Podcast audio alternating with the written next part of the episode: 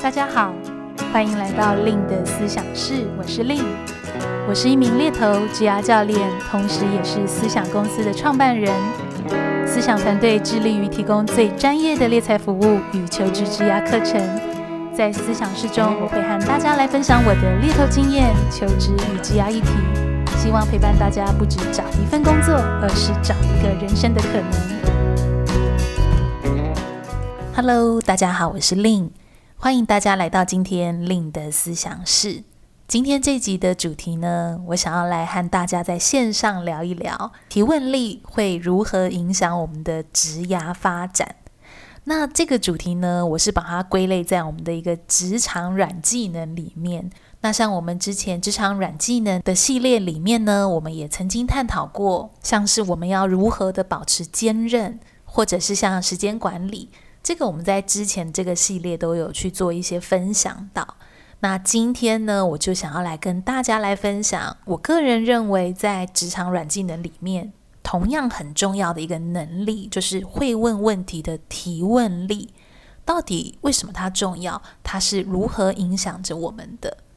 所以我不知道听友们有没有曾经想过，你的问问题能力如何呢？虽然提问的能力呢，在职场上，好比说我们求职的时候，可能我们不一定会在职缺说明书看到有一个职位特别去注明说啊，这个 candidate 就是这个求职者，他必须一定要具备提问的能力。但是呢，当我们的职涯啊，如果我们想要承接更多的任务，甚至是往一个这种 leader，就是领导者或者是小主管、中阶主管、高阶主管的角色，继续去发展自己的话呢，那那有效的提问，其实就会是一个非常重要的一个组成。往往啊，像我自己做猎头的观察是，啊、呃，提出好的问题，通常它就是一个分水岭，它可能就可以把一个就是诶普通的一个这个领导者，或者是说一个比较优秀、比较有潜力的领导者给区别开来。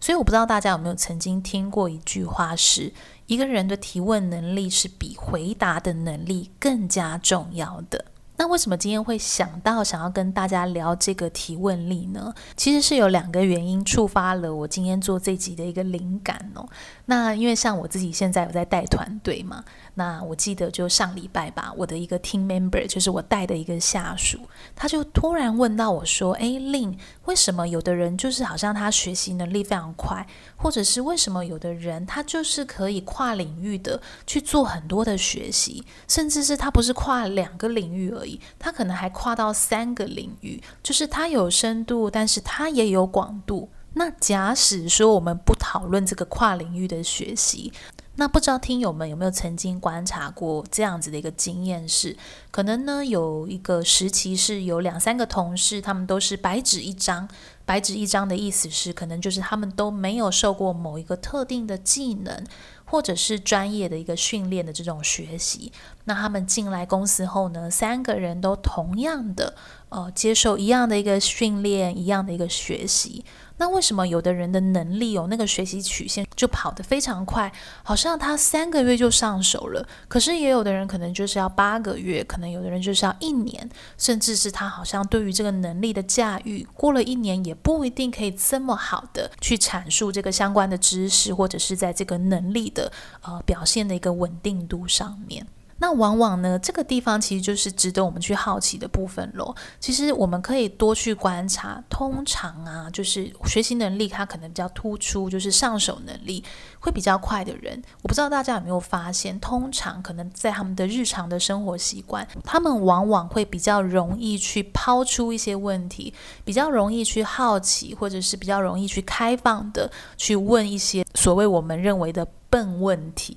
那这个笨问题呢，往往其实是一个比较容易去开一些对话的空间，比较容易呢，也因为这个问题让别人有机会。多回答他一些事情，或者是多解释一些事情，那这样子的一个机会就会导致说，诶，可能有的人他是闷着头做事，自己去找方法，他不是透过一个适当的提问，或者是找到对的人去寻求帮助的提问，让他的这个上手的一个速度，或是学习的速度变得更快。那这个也会影响到刚刚我们在聊这个跨领域的学习的这件事。往往啊，要能够成功的跨领域哦，有时候真的也会跟我们的心态，就是这个提问会有非常大的一个关联。所谓会提问呢，它其实是一个结果，就是诶。这个人他很会问问题，而且他问的问题是很有深度，他很能掌握重点，他甚至是能够去问到好像问题背后的问题的这个部分。那这样子的一个会问问题的结果呢，他其实更多的是这个人他比较有能力在思考一件事情的时候，他可能相较比较容易产生一个好奇心，甚至是我们甚至是一个批判性的一个思考。像之前我们常常在谈嘛，就 critical thinking，就批判性思考。好的这件事情，就是他心里常常会保持一个很多的为什么，呃，试图去了解一件事情，哦、呃，他的一个多方角度。那所以，当我们平常在日常里面有这样的一个过程，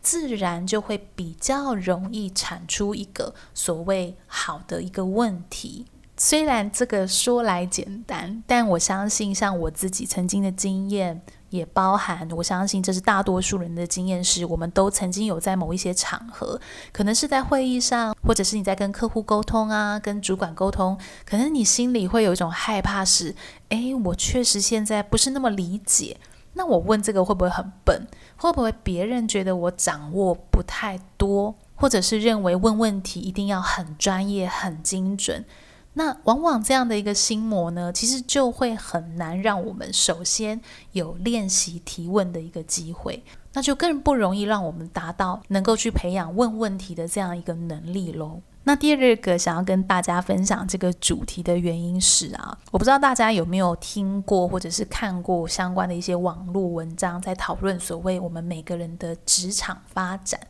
为什么有的人就是好像一帆风顺，有的人好像就是他也做很多努力很多，他总是常常加班，可是好像他的职场却没有办法这么顺遂。那常常我们就会说，其实我们的努力是要在一个对的方向上面去进行的，但是挑战的来喽，这个对的方向，什么是对的？往往呢，它也是透过我们的提问而来的。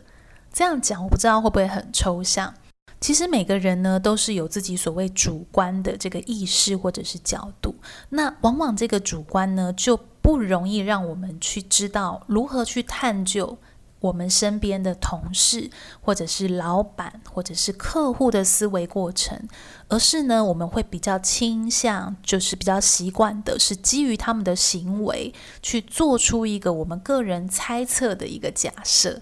举例来说啊，像我先前呢，曾经有听过我一个企业的客户，那这个老板呢就跟我分享到说，诶，他最近在带一个新人的时候，遇到了一个让他觉得诶很不明就里的一个情况。而导致他们两个好像一直在这个磨合上面一直都卡卡的。那他那时候跟我分享的案例其实非常的简单，就是一个会议记录。我不知道大家有没有做过会议记录这个东西哦。那呃，会议记录它的目的其实就是尽可能的在这个相关会议的人没有出席的情况下，大家在看到这个会议记录的时候，还是可以去很快的掌握说，诶，今天这个会议发生了什么，有什么样的结论跟行动的。一个方案。那这个老板呢，他在带这个新人做会议记录的时候，因为这个新人才刚加入团队嘛，所以呢，他的老板就是预期说，诶，这个人过去没有做过会议记录，他是第一次做，在他不了解可能产业啊，或者是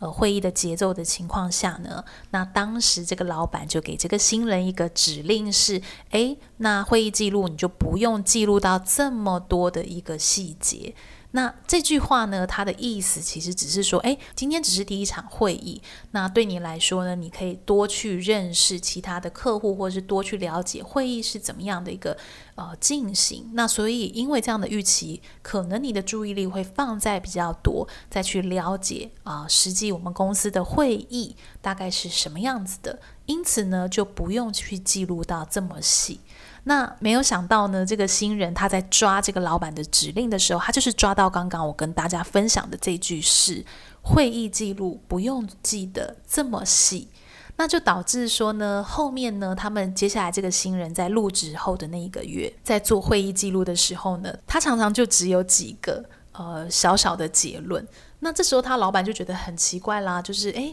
会议记录不是理当应该是要让没有参加会议的人都可以很快掌握会议进行的全貌，有什么样的讨论结论跟行动方案？那怎么会你已经进来了一个月，理当应该要更有掌握，却只是产出跟第一次一样的水准呢？所以像这样子的一个举例，我其实只是想要跟大家分享的是，诶，像这样的一个情境，可能老板当时的指令只是否，就是只是给这个单一的情况，就是他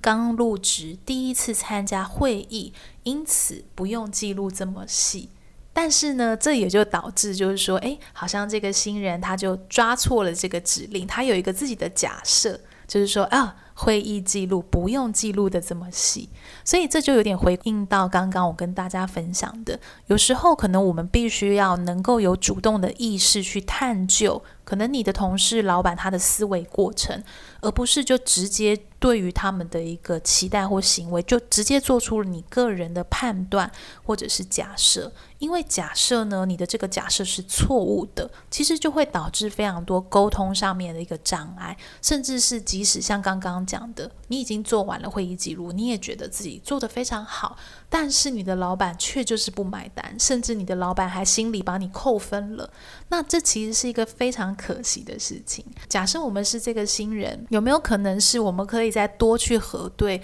我们听到的讯息，在会议记录具体来说，老板他的期待，他的目的是什么？因为到底这个指令是针对这个单一的情况，还是这个指令是每次的情况都必须是要这样子？所以这个变数如何去掌握，有这样子的一个敏感度，怎么样去做一个提问，就会比较让我们有机会跟对方是在一个对的方向去定出，诶，你认为的对跟我认为对是一样的。那这个的意思就是，我们比较能够在彼此预期的期待下，继续去做这个工作。那虽然这个举例是非常小的一个细节，那我想我们也非常值得去回顾，就是我们自己的一个职场经验，到底我们努力有没有在对的方向？我们的努力到底我是基于我自己的期望在努力，还是是我的努力是有依靠在老板的期待，也有依靠在公司的期待？那往往啊，像我们看到就是说，诶，可能这个人他的呃，就是职场发展比较顺遂。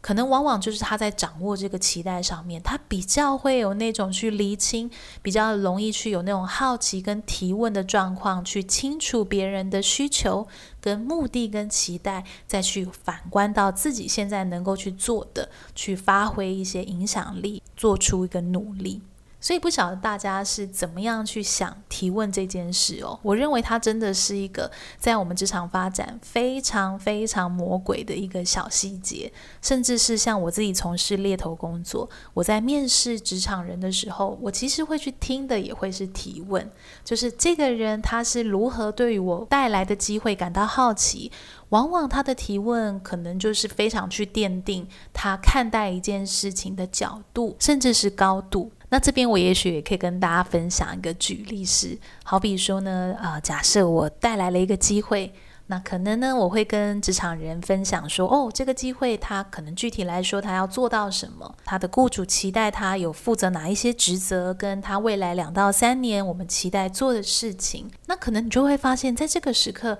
每一个人，假设我跟十个人讲一样的话。但这十个人，他可能都会有不太一样的所谓的提问的一个反应。有一类的人呢，他可能是完全没问题哦，他的呈现可能就是听一听，他觉得嗯嗯，好啊，听起来不错，那我就继续下去进行吧。但是也有一些人呢，他可能会针对我刚刚讲的资讯去更多的好奇。那这个好奇呢，可能他就会比较好奇的是这个职责，比如说，诶。令你刚刚提到，呃，这个三年这个公司它是要做到这样的一个程度，那我可以请教一下，那呃，目前他们做了什么，跟他们为什么要再找这个人来做呢？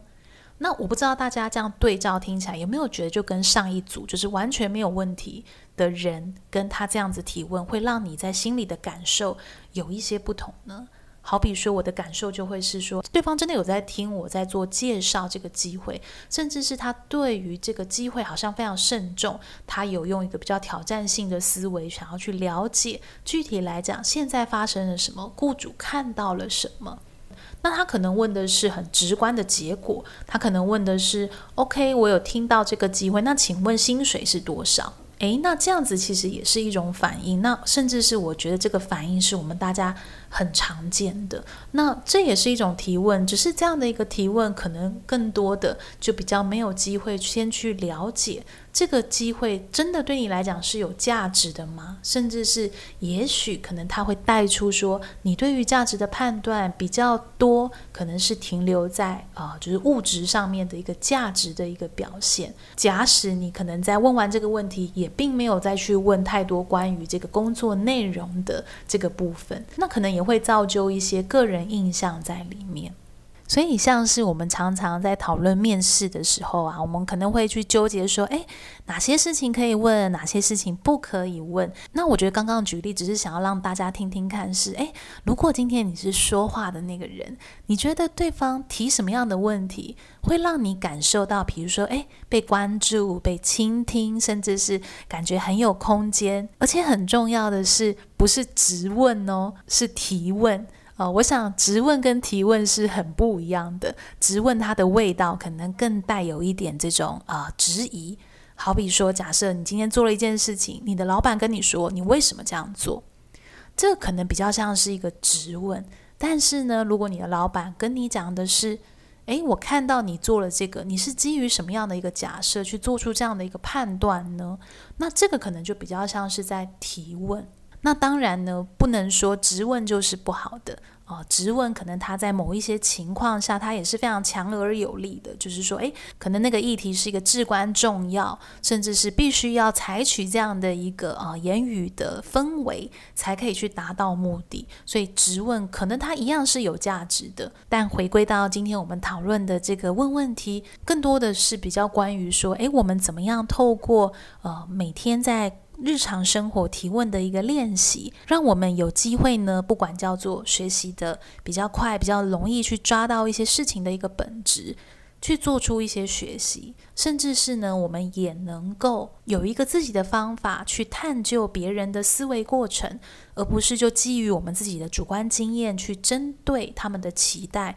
或者是行为去做出假设，甚至是基于这个假设去判断一些自己的行动方向，那这就很有可能会导致我们是在错误的方向上在努力。那怎么样在对的方向上去努力呢？其实提问就会隐藏在这个里面了。那甚至是呢，当我们有一个很好的啊、提问的习惯，可能你在求职上面你展现的这种个人的这种专业的高度，跟你如何透过提问去辨别这个机会是不是真的是属于你的好机会，那提问就会种种的。哦，影响在我们这个职涯发展的里面喽。那我想今天这集呢，比较多，其实是跟大家聊聊我自己个人的一个观察跟体会。呃，提问是如何作用在我们自己职场里面的。那因为时间关系，今天没有来得及跟大家分享。那到底如果我们真的对于提问感到好奇，接下来我想要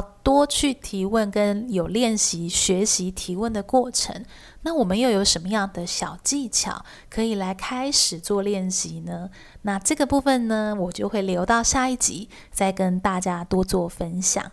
最后呢，一样想要跟大家来分享我最近的一些公开的一些行程。那在今年上半年呢，会有两梯啊、我自己亲自带领的盖洛普优势工作坊。呃，那分别会是在四月九号、十号跟六月十八跟十九号，就是两天的。呃，六日的这个周末的一个工作坊，所以如果你是正在思考可能转职啊，或者是想要给自己一些职涯定位，甚至是你想要用一个比较科学的方式来认识自己，那这个工作坊呢，可能就可以给你带来一些支持跟帮助。那如果呢，你更多的是在思考，比如说怎么写履历啊，怎么做面试，你也可以参考我跟好好合作的一支线上课程，叫做 OfferGet。资深猎头的履历面试全攻略，或者是参考我跟远流出版的一本书籍，叫做《但愿你因工作而闪亮》啊。这本书呢，跟这支线上课程呢，内容都是不一样的。那分别呢，都是从我自己的猎头经验出发，可以给职场人呢，在写履历跟做面试的时候，有一些更策略的一个角度。去做一些自我准备的一个呈现。那如果今天这集的内容呢，给你带来一些新的灵感，那我也想要邀请听友们可以给我们一些支持鼓励，不管是你愿意帮我们留在 Apple Podcast 给我们五颗星的好评。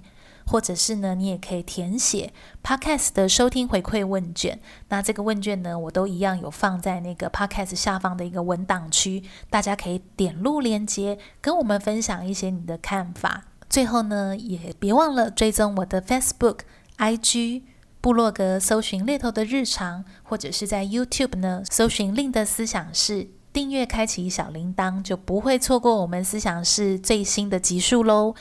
那我们就下集和大家再见喽，拜拜。